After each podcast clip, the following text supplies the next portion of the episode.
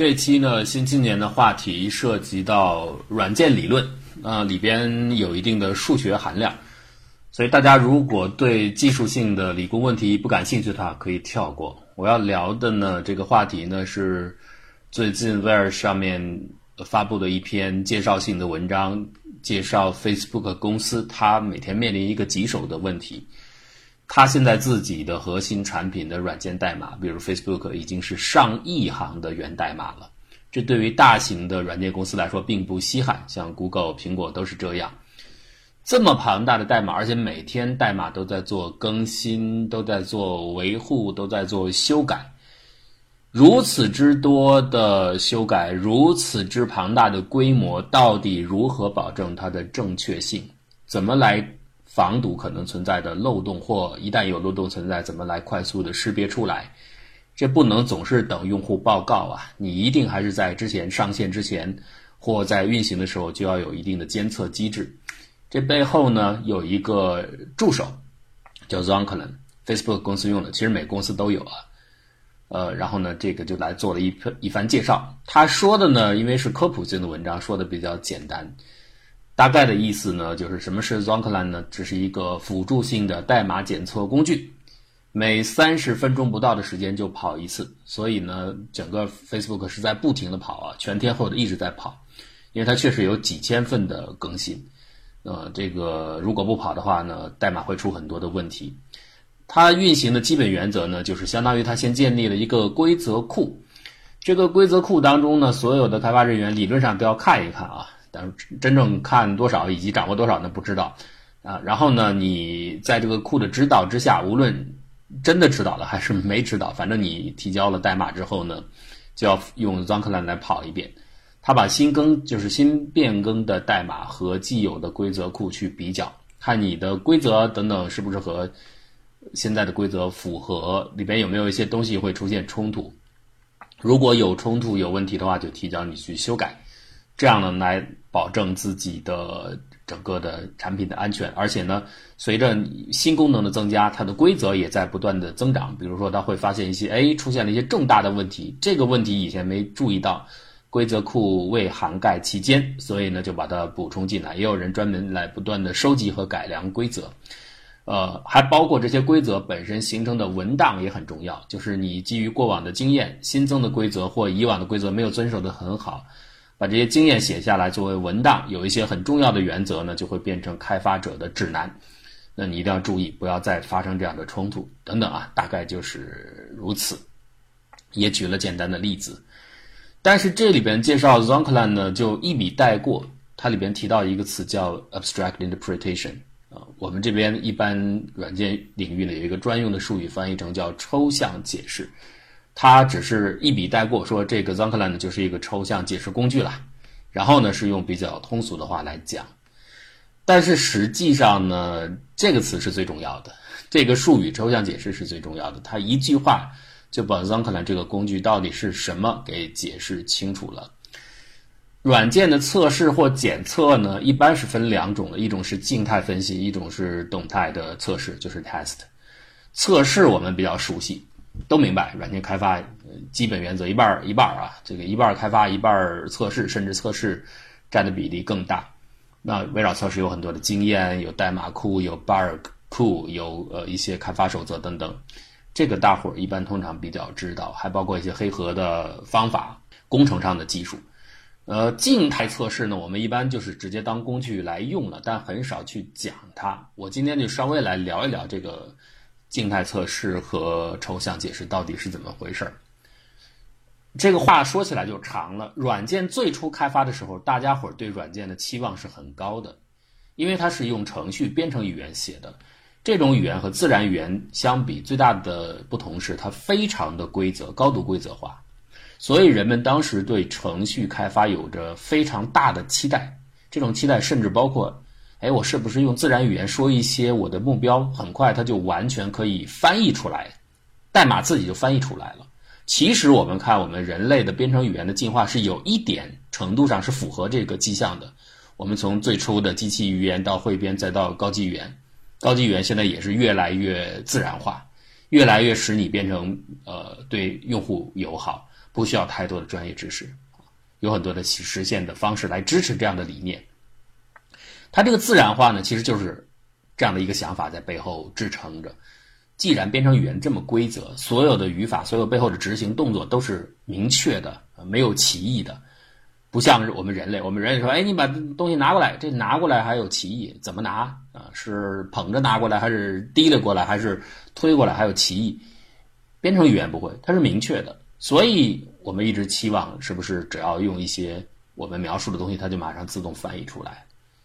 这个呢，在早期是大家想的很多的，就有点像机器语言翻译一样啊。早期人们认为很简单，可是实际做下来发现很困难。那在开始计算机发展的时候呢，所谓的我上面述讲的这个理想，从自然语言的描述迅速的变成规范化的描述，自然语言也不能随便说了，因为你要对应的是明确无误的一系列的动作和指令，所以人们就说，那我们就把人类的自然语言约束到一定一系列的规范上。只要你按照这个规范来说，计算机就可以自动生成代码。这种想法呢，就叫做形式化开发 （well-formed development），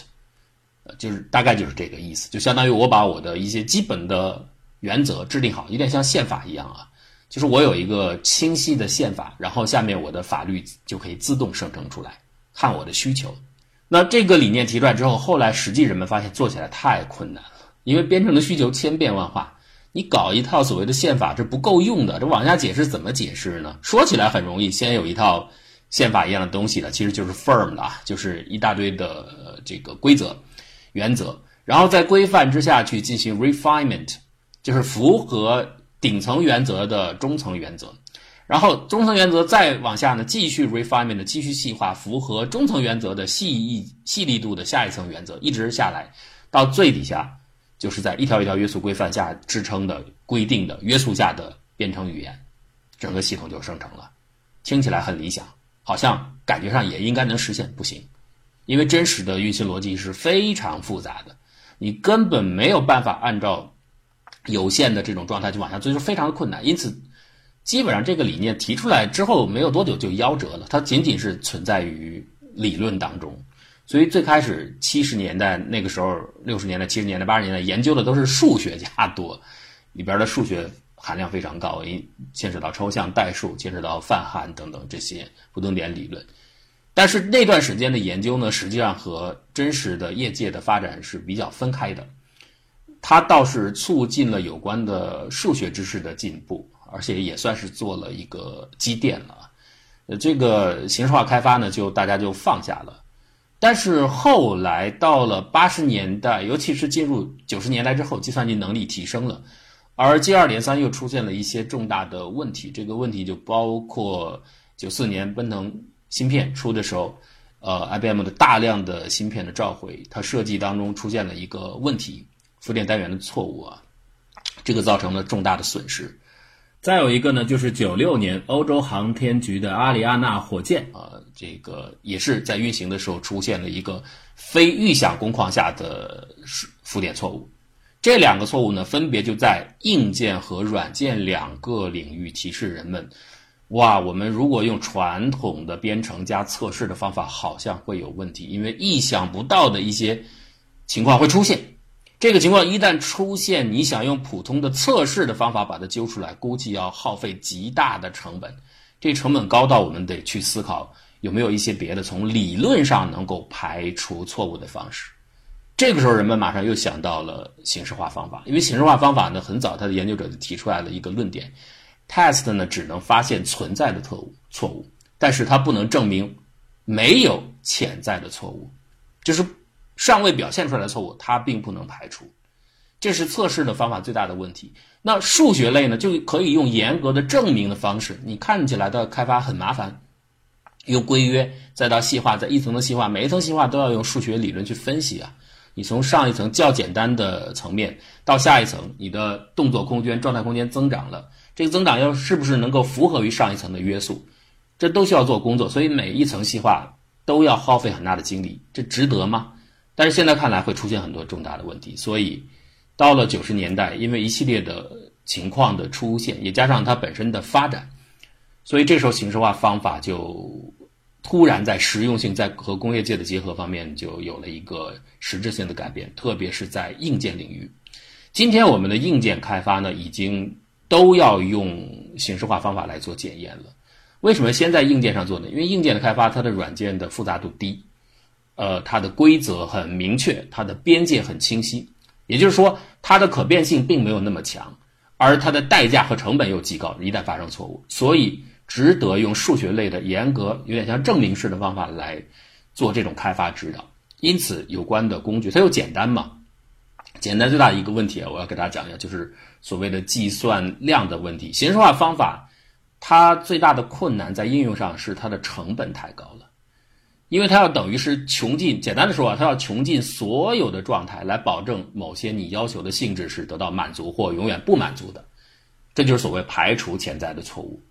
那你要面对的状态太多了，如果这个状态量非常非常之大，甚至是无穷的状态，那你就无法计算。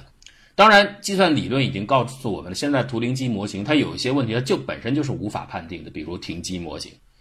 停机问题你是没有办法算的，不管什么样的情况。但是如果规模很小，变量很小，边界很清晰，它就变得可计算了，它的计算性就可就体现出来了。硬件呢，正好有这种特征，它和一般性的软件开发是不同的，又加上它的投入巨大，收益也有相当的保证，所以就在这个上面去率先发展起来。今天所有的硬件厂商，包括我们新的这些手机的移动芯片等等，全部在开发过程当中要进行形式化的验证，而且因为它比较简单，它相应的工具体系等等都已经很完备了啊，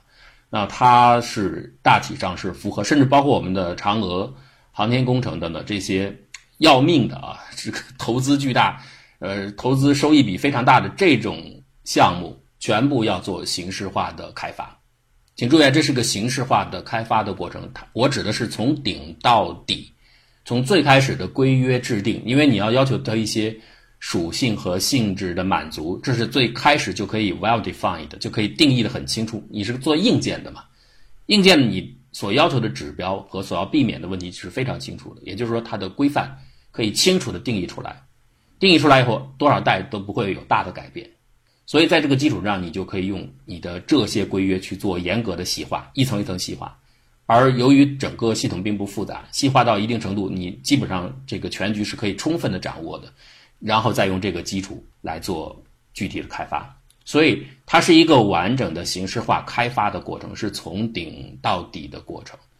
那我们再说软件的领域，硬件上已经是这样了，已经很成功了。包括每一年，我看这个微软公司关于验证的年度奖、年度里程奖，有好几次都发给在硬件开发上的这种呃形式化开发的工具或者是理论，它已经呃相当的成熟了啊。包括现在我刚才讲的航天工程等等。相应的都是这样。那么软件呢？软件是再晚十年差不多，到了二十一世纪初，软件领域的应用也开始变得越来越普遍。最开始呢，同样由于是要把范围、变化、规模限定在一定程度，所以最早呢是在比较小型的嵌入式系统上做的。比方说 S3，S3 是很有名的啊。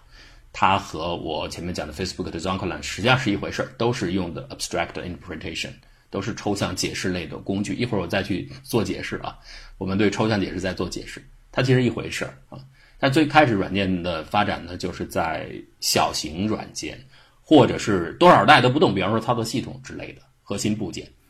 因为它一旦稳定下来，就很长期可以复用很多代啊，所以它就有这样的经济效益。我讲了，形式化开发最大的问题是太投入太大啊。开发又特别慢，程序员不愿意用，因为你上面经常还要按照形式化开发的规范，有很多附加的东西，他们觉得这写这些代码干嘛？太啰嗦了，没必要，他们不愿意用，其实很抵触。但是如果你强制他用，所以你看形式化开发做得好的都是那种，这个团队已经和开发团队做了很多年了，他就已经养成这种文化和习惯了。所以最开始是小型的嵌入式软件，或者是重大的部件操作系统。或者是一些重要商业软件的核心部件，复用性高的，也就是说和收益相比，成本已经可以承担得起，可以呃摊薄的，这样的话呢，形式化开发就开始做起来。但是呢，严格的讲，它走的是另一个路子，它并不是形式化开发，而是形式化验证。区别哪儿呢？一个是从顶至底，一个是从底至顶。就我们天天说形式化，形式化，其实这两个是完全不一样的啊。形式化开发呢，就是像我说的，先定宪法，然后再定法律，然后再定行政部门的规则，然后再定什么社区的一些要求，这样一层一层细化下来。它每一层到下一层的迁移过程，就是 refinement 细化的过程，或者向上的综合过程，这是两种过程都有。无论是从上一层向下一层，还是从下一层向上一层，这双向过程都是严格的按照规约进行的，所以它投入的量是很大的。但是，一旦定好之后，你在这个范围内去活动、去编程和组合，你不会出问题。你的规约所要求的那些性质是不会出问题的，严格不会出问题。除非是硬件爆炸，那没法说啊。软件领域内是不会出问题的，所以它的收益就慢慢能够体现出来。这个是形式化开发从顶至底，一层一层很繁琐，推进很麻烦，而且要求开发人员的配合。那么由于实际的工业界，我讲了，大伙儿不愿意这样用，特别是程序员，他特别讨厌这东西。他有时候形式化开发要写很多附带的东西，比如说 proof carry 啊，这个。我为什么了解这个呢？因为之前在软件所去看过啊，当时虽然我们没有研究这个方向，呃，他们的这个团队很强，大概四个院士都在那儿。像八十年代唐志松的那个 SYZ 系统就是在那开发出来的，所以大概是知道。真正写的时候呢，在工业界大伙儿不愿意用，就是你要写很多附带的东西，这附带证明或者附带属性性质。而作为一个开发软件就野路子，不能说野路子，就是。一般标准路子习惯的人来说，他们不愿意，太烦了啊，还要学，所以呢，没有实际的这个可以执行的可行性，那怎么办呢？哎，那为了还要做一定的形式化的验证，起到这样的效果，干脆我们就不要去用从顶至底的方法，就开发的每一步去指导了。我们反过来，你就按照你的野路子，按照你的标准路子开发，开发完以后，我反向分析，哎，我就用你。自己的方法写的语言，我反过来尽量的去把它接近到某种约束体系下，哎，尽量接近到某种规范体系下，然后我反过来用深思思的过程，不断的向上去综合，这个就叫 verification，它是从底至顶的过程，这就是二者的区别。如果是形式化开发，就是从最开始定义好，你就是也它也形式化开发也是从需求来的啊，而且也有这样的工具，只是推广的很不理想，除了那种呃。像我前面讲的嵌入式系统啊、操作系统啊、硬件的部分呢，这些已经经行多年的，他已经养成这种文化的开发者以外，在普遍性的大部分的开发者群体里边，他推不开的，大家不愿意为此负担额外的这种学习负担啊、开销等等，觉得没必要，而且它也确实这样就不灵活了。因为这儿有个很有意思的话题，就像我刚才讲的，难道计算机不能够自动生成和规约的？就是所谓的形式化开发的代码吗，让计算机来完成。哎，你不是说一切都可以用数学来吗？上面有规约，然后细化一层一层，最后按照规则你就直接把代码生成出来不好吗？就像建模统一建模一样，有这样的东西，但是实际情况非常难，它的可开发的深度很小。因为这个说起来话长了，它理论上呢，到后面就变成规约和规约之间的竞争，理论上就变成了一个决策博弈的问题，而这个博弈呢，不是一个。两个博弈原则的简单的一个选择，要是那样的话，就是排序了，那就简单了。它实际上是一串背后的精化和这个向上综合后的博弈原则，一串博弈链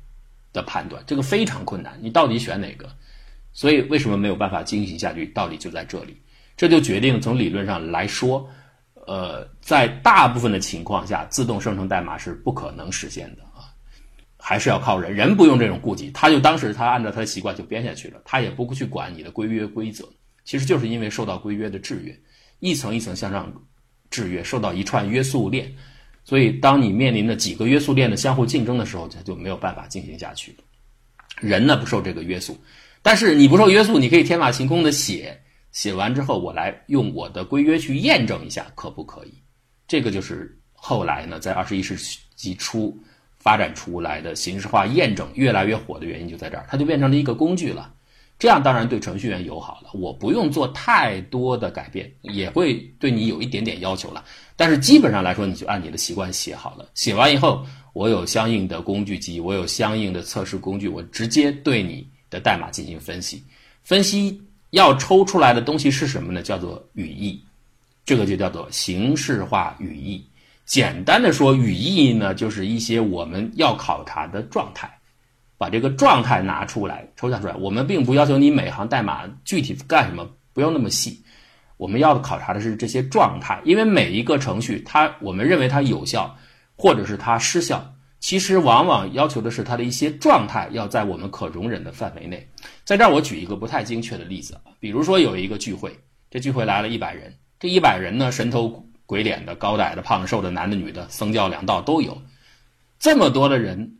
如果我是这个会场的安保人员，我可能并不需要关注每个人的所有身份信息。比如说，我现在就有一项调查，我希望知道这个会场里边的八十岁以上的人或二十岁以下的人有多少。比如我要做一项社会调查，我其中要知道这个年龄分布。那对我来说，你给我一个完整的用户每个人。人人生事无巨细的一个列表，其实我不需要。那对我来说，信息太多了。因为我讲的形式化验证呢，它对每一个理论上对每一个数据元素、数据项，如果都考察的话，它面面临到的一个计算成本不可承担的问题，所以它一定要简化。那如果我的需求现在就是考察年龄的话，那我只要要它的年龄就可以了。这样的话，对我来说，我只要监控他的年龄，我保证这个年龄始终是在我认为的范围内就可以了。又比如说，我是一个，呃，安全保安人员，我希望维持整个会场不会有极端分子的进入，那我需要监控的可能就是两个状态：一个是他本身有没有犯罪前科，第二是这个人现在精神方面是否正常。比如我有个仪器啊，他有没有就在入会场之前酗酒，有没有吸毒等等，我只要检测这几项就可以了。这几项如果都满足我的规约的话，我会认为在我的形式化体系内，我认为整个软件就没有问题。至于你说那其他的会不会出事啊？俩人有没有底下谈着谈的高兴了就约会上了？对不起，那个不是我关心的。他们约会也好，不约会也好，这不是我软件是否有效的衡量的范围内啊。大体上就是这个意思，它是一层一层的抽象的。就像我刚才讲的，一开始哦，呃，我要一层信息，就是个人的一个年龄、性别。病史、精神病史和犯罪史要这么一个信息，再往上呢一层呢，我可能就更加精简了。比如说，我就是要追弃逃犯，那你是否喝酒、是否吸毒，那我也不管了，我只要看你是不是在案的记录在案的犯罪者就可以了。那我只可能只要你过往的犯罪记录，这就又向上一层进化了。所以整个这个语义，这每一层都叫做语义。这个语义呢，就是逐渐的简化的过程。它为什么要简化呢？就是预。预防我前面说的计算负担过重的问题。当然，它简化之后，它每一层到下一层有一个对应的关系 g a l a x y 连接，保证双向规约的充分的可达性啊，这是很重要的。你不能说你上面的抽象和下面一层没关系，没关系，我我要抽象干嘛呢？所以这里边 abstract interpretation 呢，一般是翻译成抽象解释。我倒觉得用摘要解释可能更好一些，它是减缩的一个过程。减缩的目的是减缩到小的范围之后。我可以验证它的全部的状态，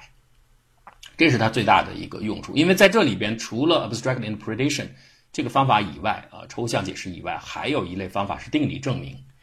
定理证明呢，好处是可以应对无穷的状态，因为它只要证明一个所谓的定理就好了。这点大家不必去细究啊。就是说，你只要你最后抽抽象出的语义要素能够满足一个所谓的不变式的定理，你就证明我要求追踪的这个性质。在任何的这个程序可变范围内都都是成立的，都是正确的，所以它并不需要考虑你的系统状态是有限还是无限，它没有这个计算爆炸的问题，但是它没有实用性。定理证明往往证明的定理呢太有限了，而实际的程序的要考察的东西特别多，所以这种方法呢理论上挺美好，但没有实用性。真正有实用性的，也是目前形式化验证类里边开发工具最成功的，就是抽象解释。抽象解释就是像我说的，一层一层把要素按照良性的连接把它呃排出来，其实就是良序加有限性，就是加上下界啊，一个良序集加上上下界之后就可以变成呃一个规范了。这点我们就不去细解释了，大体的意思我刚才整个讲的这个过程已经呃给大家说过了，就是把这个信息有层次的组织起来，组织起来以后，我看我要考察的是哪些规范。在有需要的范围内，我就能在那个最简化的一层规范里边去验证，而且这种向下的、向上的这种浓缩呢，还有个好处，因为它明显是在越来越小，范数意义下呢，它是小于一的，所以它可以抽象出不动点。不动点是什么意思呢？呃，不动点定理其实用的非常的多。我们简单来说，我给你一张纸，这张纸上画了很多的点，然后呢，我这个纸呢突然有产生了一种运动。如果我能证明这个纸上的这个运动呢，使得这个纸上每一个原始的点都在变小，距离在变小，我能推出一个什么结论？就是这个纸上至少有一个不动点，就是肯定有一个点它是不会小的，这在数学上是可以严格的证明。为什么？每个点的的距离在缩小，它一定有个中心嘛，那个中心就是不动点。不动点定理可以证实我的所谓的。下面我讲的那些语义有一个最小不动语义，其实就是你的最简语义。最简语义最大的好处就是证明不会再改变了，它就是这样的。所以这个所谓的抽象解释，它的目的构造出来的目的就是来构造一个小于一的范数。有了这个范数之后，可以存在不动点。它通过抽象的构造来减省计算量，又通过不动点的计算，不动点就很简单，通过迭代算就行了。A 点缩小零点九倍到 B 点，B 点再缩小零点九倍到 C 点。缩下来，缩小去，迭代到最后，它就趋近于那个不动点，那就只有那一个点不动嘛。全指在哪儿都会不断的缩，只有到了不动点附近，它才不会缩。所以你会找到那个不动点，找到不动点以后，语义就得到验证了。这就是整个抽象解释的方法。它用抽象的层次的方式来减少计算，又用不动点的方式来提升精度、覆盖精度，最后确定我的范围。那理论上来说呢，这个都属于呃我说的形式化验证。它的验证部分本身是绝对正确的，数学上是百分之百正确的。它产生误差呢是那个抽象的过程，就是我提取语义的过程。因为底层的代码不是按照你的规范开发的，它是天马行空写的，你是人为的把它近似为某一种规范，这个近似过程是有误差的，会产生一定的误差。但是加上一定的指导之后呢，特别是加上我们现在面对不同的需求，有不同的开发和规范体系之后呢。已经在很多的比较熟悉的场合，已经能够抽象的比较好了，所以这是很成功的一个工具。因此，Astry，我前面讲的，基本上现在一些大型的重要的部门，像 CAD 软件设计部门、航空软件、航天软件，都要用它来做形式化的验证，就是静态检测。静态检测最大的好处是它速度快，它可以在最小的时间跑遍所有的分支。理论上，其实它也没有跑分支，它不像真正的 test，test 你跑这个分支，跑那个分支。那你也是面临你不可穷尽嘛，组合太大了。所以，所以我讲停机问题是不可判定的。但是，如果你是一个良好的可近似为形式化体系，如果是这样的一个代码系统的话，那你就等于是用静态的方法，你可把所有的分支全部都算完了。因为它不是去测试 A 条件、B 条件、C 条件，它是把所有的分支静态代码全部作为状态，在数学当中变化当中已经帮你考察完了。所以你有就是有，没有就是没有，它就。是可以百分之百的确保的，唯一的一点点误差是在于最原始的语义提取过程，那这点可能有一点误差，所以，而这里边呢就成了整个形式化验证里边，呃，我现在也仍然认为形式化验证比形式化开发要未来的商机大多啊，形式化开发只适合于那些硬件等等已经很成熟的地方。真正未来大的商业软件是形式化开发，你可以有呃形式化的验证，你可以做出很多很多的相应的工具，就是从底至顶，让程序员扔下不管，然后给你给他提供一些辅助工具，他编完以后呢，按照这工具一跑，他就能用一种近似的形式化的规约体系去来做合规性的检测，就相当于我先定法律，定完以后我看你合宪不合宪，大概是这个意思。我给你提供了很多工具，让你去看，哎，这个方面合宪吗？那方面合宪吗？那竞争的时候呢，它就有一些排布了。那这个时候呢，会有一个问题就存在：我用哪套宪法？那不一样了。有的国有的这个软件体系可能适合这套宪法，我们关注的是这些属性、这些规范。另外的一些软件呢，可能规关关心的这个属性、关心的规范完全不一样。比如串行程序和并行程序是不一样。又比如现在新兴的人工智能的深度学习算法，那又不一样。所以大家关心的规范是不同的。只要你都最后能够形成 well firm 的就可以了，但是 firm 是不一样的，所以呢，一般的做法就是开发很多的工具集。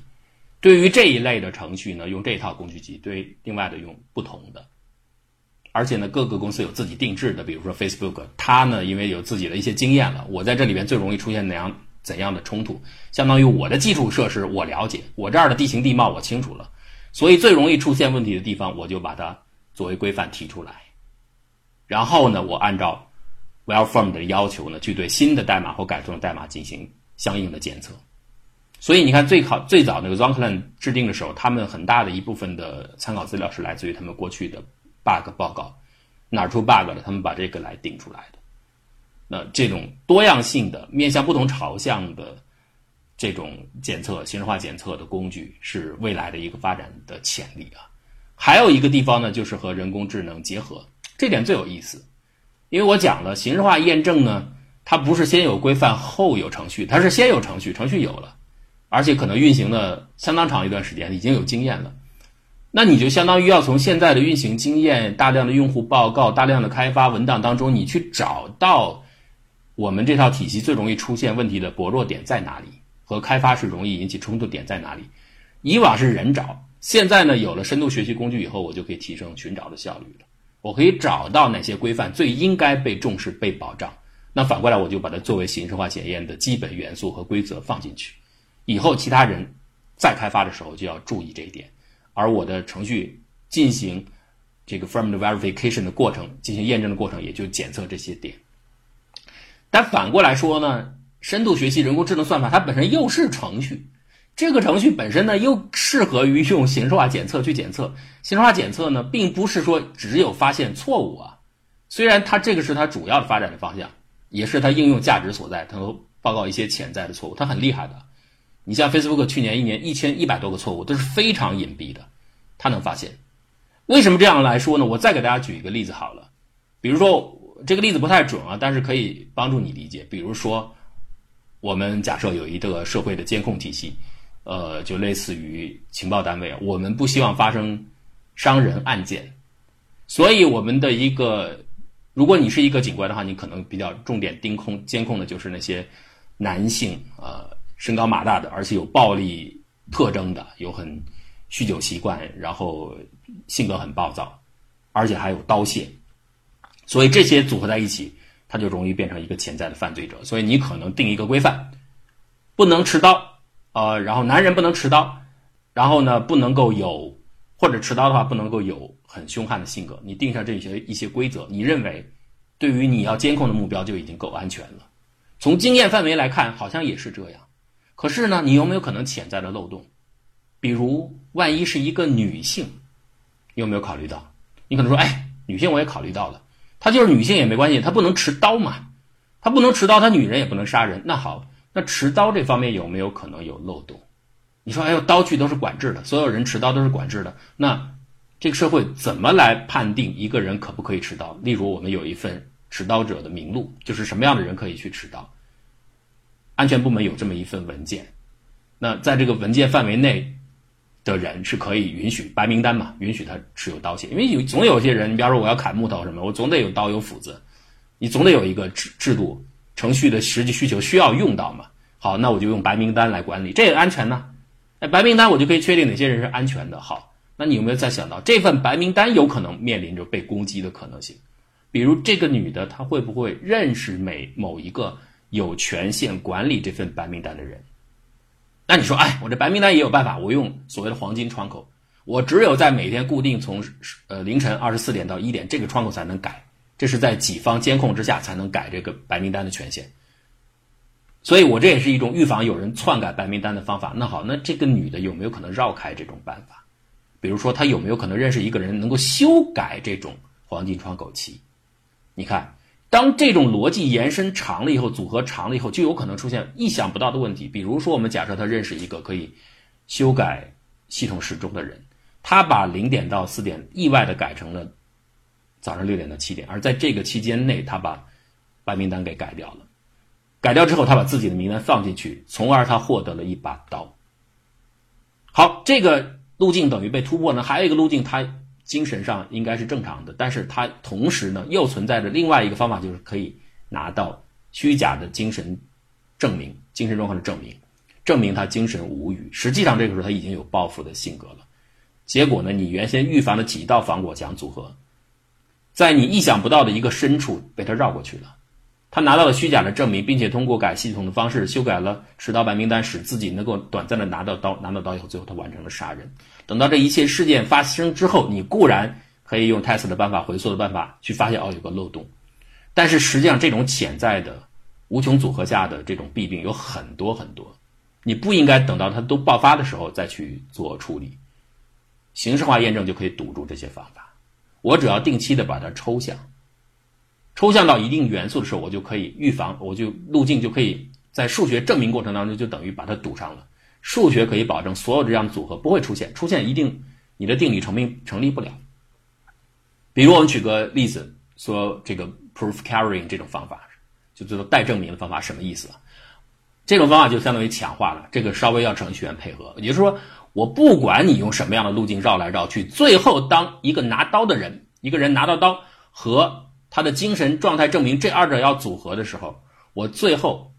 必须加上一个附带证明，就是他此时本人不是看你的这个纸质证明，是你本人精神状态是正常的。我现在有一个 memory 是记录你的精神状态的量的，同时和你还有一个变量是记载记载你是否拿刀的，这两个永远不能出现，只要一出现定理错误，我可不可以加上这种 proof carry 这种方法，就我举的这个例子不太不太，其实不太准的，但是这个意思呢，大家就应该可以理解了。相当于我是穿透的，在一些重要的地方，我直接用定理证明的方法，不管你用什么样的路径组合出来，我确保我要预防的那个最关键的规范不会被侵犯。这就是 proof carrying 的这种强化方法。那其实呢，在抽象解释里面也有类似的这样的情形，所以这个是它最大的好处。它可以通过静态代码分析，以数学证明的方式，把所有的潜在的隐患都排除掉。但仅仅是在它关注的范围内，关注范围之外，那不一定对。另外，抽象那个近似的过程，如果近似的不准不准确哈，在那儿有偏差的话，那可能也不能够完全的监测到。但除了这两种情形之外，形式化的验证方法就可以保证你是没有错误的。所以很多地方其实应该这样去做啊。所以这个是它最强大的一点，任何的错误它都能给揪出来，这也是人们愿意用它的一个主要的考量。但是，形式化验证或形式化开发，除此之外还有一个强大的地方，就是性能方面。它不光是关注你的正确性，正确性也可以认为性能之一了，还有你的运行性能等等方方面面，好像并行方面的很多的效率、安全性。比如现在热火朝天的这个。呃，以太坊，以太坊它自己的开发商上来之后被攻击的次数很多啊。那以太坊关注的就是安全性，所有这些在形式化验证里边，它都是规范而已。所以你只要把你关注的东西加以规范，把它形式化，把它提炼出来，你就可以来进行数学的验证。无论是安全，无论是效率，无论是内存等等。呃，无论是你的正确与否，这个而且还很有意思的，这个确实在理论上强化了人们对软件的理解。比如我们说原先 Windows 里边的虚拟内存，大家原先觉得那就是一种调度机制，但是现在就形式化方法演化之后，从数学的深层次再反过头来看，其实它是一种安全保护的手段。虚拟内存是一种安全保护的手段，因为在当时内存的形式化建构是不够完善的，它会出现错误的冲突、潜在冲突。用虚拟内存的方法，在这样的机制下是可以得以避免的。其实它有它的道理，尽管开发者自己都没有意识到。那后来呢？随着人们的补强，发现了这一点之后，人们对于内存的分配进行了补强。所以现在的方式，在现代新的规范下去开发的，只要你符合规范，它的内存是不会出问题的。因此，虚拟内存是可以。不要存在的，我们也节省了有关的反复的动态分配的这种开销，所以它对软件理论，包括我看前面讲的这个并行机制里的思索也是这样，它有很深刻的推动。因此，在这个意义下，刚才我讲了，人工智能一方面是可以用来识别规范，用来建立规则，反过来，它作为程序本身也可以被规则和规范进行反向的解释。而这个对于我们理解人工智能恐怕是有很大的帮助的，所以这也成了一个方兴未艾的点，将来可能有很大的发展。好，我们就从里里拉讲了这么半天，其实就给大家解释了什么是 abstract interpretation 以及对应的呃形式化方法两大类，一类是形式化开发，这是从顶到底，它的最理想状态就是计算机只要从需求就能提炼出模式，从模式就能细化，从细化就能生成代码，但是理论上很难做到。还有一类呢是照顾开发人员的实际情况，开发者呢是写完不管，就跟那个新型的战斗机是按完按钮以后射完不管一样啊，写完不管，然后交给语义提取的工具去反向的分析。那这个工具呢就开始变得越来越智能化，越来越多样化，呃，越来越效率化。这个是可能是未来的方向。所以将来看起来，随着计算机性能的提升，我觉得。后面的形式化验证仍然会有很大的发展的空间。